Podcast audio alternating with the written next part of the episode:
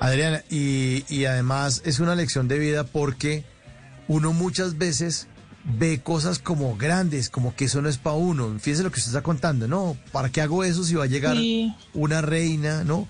Y es vencer los miedos. Uno tiene que aprender a matar el dragón, pero así, así uno se sienta chiquito. Exactamente. El toro por los cachos, como dicen. Exacto, el toro por los cachos. Bueno, después de eh, estar en tanto tiempo frente a las cámaras, de ser reconocida como una de las grandes presentadoras del país, con esa experiencia como nos cuenta usted, además, porque esto en este oficio, si uno se hace al lado de las mentes maestras, pues puede aprender mucho más. Eh, ha tenido usted la oportunidad, Sí, claro. me imagino también, Adriana, que lo- las ha buscado, ¿no? No es que le salieron pues en la chocolatina ayer la- el trabajo con J. Mario. Eso es bu- buscado, eso es provocado para que ocurra. Claro que no, claro que no. Sí, sí, claro. Pues lo que te digo, yo en Medellín ya después de eso ya empecé a prepararme mejor, ya le, empecé a coger el gusto, empecé a ser como esa timidez. Además llegó también otra oportunidad muy muy cerca a la de, a la de presentar televisión y fue la de empezar a participar en reinados y me lo tra y me lo llevó también ese mismo trabajo en televisión. Pues uno de los entrevistados cualquier día era un preparador de reinas en, en Medellín. Y eso, y eso también ayuda un montón, esas pre- esa preparación del reinado, ese, ese fogueo que da eh, estar en cualquier certamen de belleza también ayuda un montón. Y de ahí en adelante sí empecé a buscar mucho las oportunidades, empecé a proyectar de verdad lo que quería hacer y yo tenía muy claro que quería presentar noticias y eso hice cuando estuve en Medellín. Tenía muy claro que quería llegar a Bogotá a uno de los canales nacionales y, hice todo y me preparé para que eso fuera de esa manera. Y estando ya aquí en Televisión Nacional, claro, empecé a buscar oportunidades de estar en, los programas o en el programa que yo siempre había visto y que, me, y que en el que creí que me iba a sentir mejor y en el que iba a aprovechar más como la oportunidad de estar en televisión nacional. Y pues así fue. Empecé a buscar oportunidades y a tocar la puerta. No no no es fácil o sea ahora lo cuenta uno en dos minutos pero te estoy Claro. hablando que, que duré muchos años primero soñándolo y después buscando la oportunidad y tocando la puerta y que no me abrieran y, y- y esperar y esperar a que a que llegara el momento y a que de verdad se abriera un poquito esa puerta para yo poder eh, meterme por ahí y empezar a, a- a cumplir esos sueños que me, que me había propuesto. Y creo que pues Siempre- hoy en hoy en día puedo decir que muchos ya se, se realizaron. Siempre, eh, Adriana y oyentes, la- se ve solamente el pedacito donde ya sale en televisión. Entonces la gente piensa, ah, no, es que esas, ahí contratan esas las bonitas. es que- ah, no, es que una... No, no, no, así no funciona esto. Eh, la- las oportunidades y el mundo es de las personas que salen a buscarlas. Las oportunidades no se le presentan a uno. Mucho gusto, oportunidad. Hola, ¿cómo estás? Así no funciona el mundo. La gente está en busca de oportunidades y resulta que las oportunidades jamás se van a presentar. Uno. con el- Bue- ah, bueno, ahora salió esta vieja a regañar. Pero uno es el que a través de la preparación y el trabajo empieza uno mismo a alinear los astros y a hacer que eso ocurra, Adriana. Hacer que eso ocurra. Sí, así es, así es. Definitivamente uno, eh, primero prepararse para lo que uno quiere hacer y después empezar a, a caminar, pues ese camino que uno está seguro que lo va a llevar a, a cumplir las metas y, y- y los sueños que uno se ha trazado. Si no, no hay nada que hacer. O sea, nadie va a llegar a la puerta de tu casa a ofrecerte lo que tú te estás imaginando.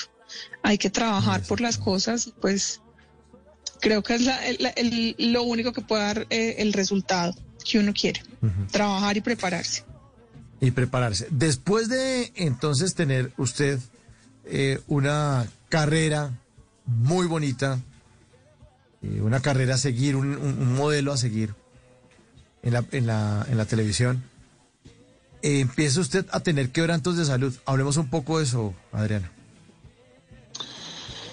Sí, empecé a tener mm, mm, quebrantos, bueno, o, en realidad no, no empecé a tener ningún quebranto de salud, era una persona supremamente sana, a mí no me daba ni gripa ni nada, que, es, que fue realmente el problema, que yo todo el tiempo estuve asintomática y cuando me di cuenta que tenía un quebranto de salud, no fue porque sintiera nada, sino porque fui a hacerme unos exámenes como, pues se me ocurrió un día, yo no sé, si me iluminó el bombillo oiga, vaya, revísese, vaya, revísese a ver a ver qué, cómo está todo, si usted está, si usted tiene todo en orden, si usted puede tener hijos, si usted puede todo, todas esas cosas.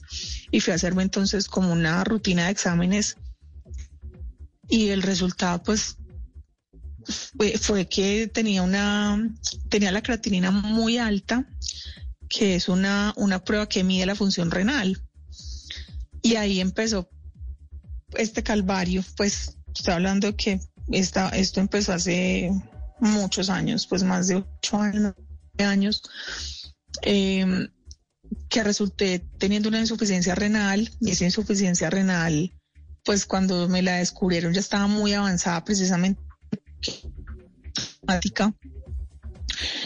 y, y cuando ya se dieron cuenta, pues mis riñones funcionaban solamente un 30%, entonces de ahí en adelante fueron tratamientos, fue buscar la causa, fue eh, esperar a que, pues, a tratar primero de mantener esa, poquita función que me quedaba.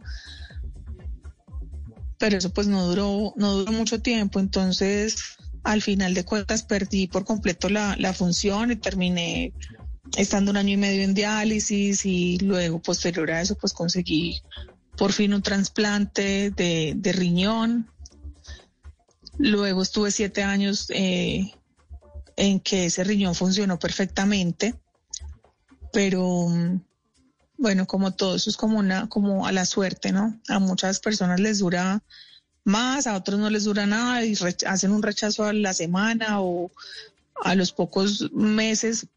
En el caso mío, pues duré siete años trasplantada y empecé a hacer nuevamente un rechazo que me costó otra vez, pues entrar, entrar a diálisis a una lista de espera para un nuevo trasplante.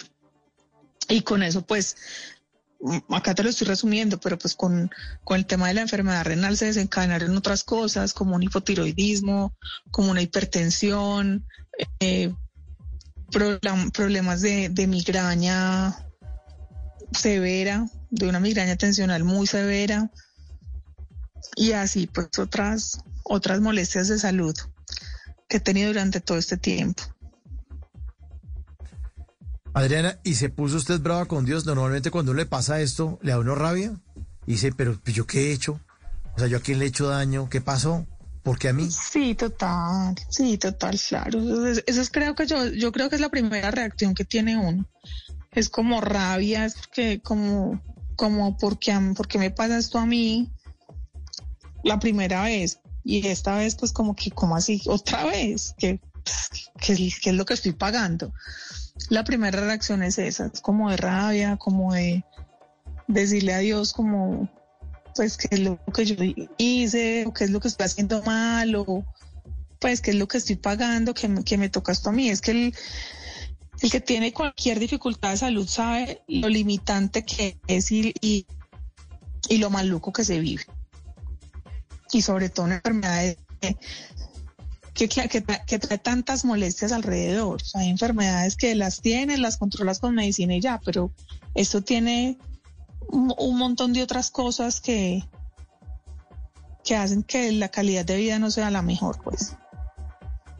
Entonces sí, sí, sí me dio, fue, mi primera reacción fue de rabia y de no entender y de no aceptar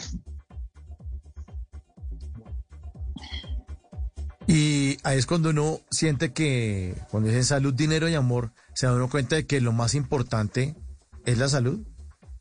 Porque dinero y amor, o sea, si uno está enfermo, ¿de quién se va a enamorar o quién? O sea, no, no uno no quiere nada. Sí, se el dinero le sobra, pues. uno no quiere nada. Quiero nada. Uno no quiere nada y se, y se, y se niega también esa, como esa posibilidad. Lo que pasa es, en este momento, por ejemplo, yo pues estoy dedicada a mí y a, y a, cuidar de mi salud y a, cuidar de mí. No quisiera nada más. la verdad, porque sí, realmente eso sí es lo más, lo más importante. Se da uno cuenta que con la salud puede lograr todo lo demás. En las noches la única que no se cansa es la lengua. Por eso, de lunes a jueves a las 10 de la noche empieza Bla Bla Blue con invitados de lujo. Los saluda Guillermo Novelli de La Mosca. Les habla Alexander Ospina, Te Amo Hijo TV. Los saluda Maru Yamayusa. La Josefa Chivatay. ¡Ay, papá! Saluda Eddie Herrera. Tema es lo que hay. Claro, puro bla bla blue. Muévanse pa bla bla blue prácticamente. Con buena música, con historias que merecen ser contadas, con expertos en esos temas que desde nuestra casa tanto nos inquietan y con las llamadas de los oyentes que quieran hacer parte de este espacio de conversaciones para gente despierta. Bla bla blue. De 10 de la noche a 1 de la mañana. Bla bla blue. Porque ahora te escuchamos en la radio.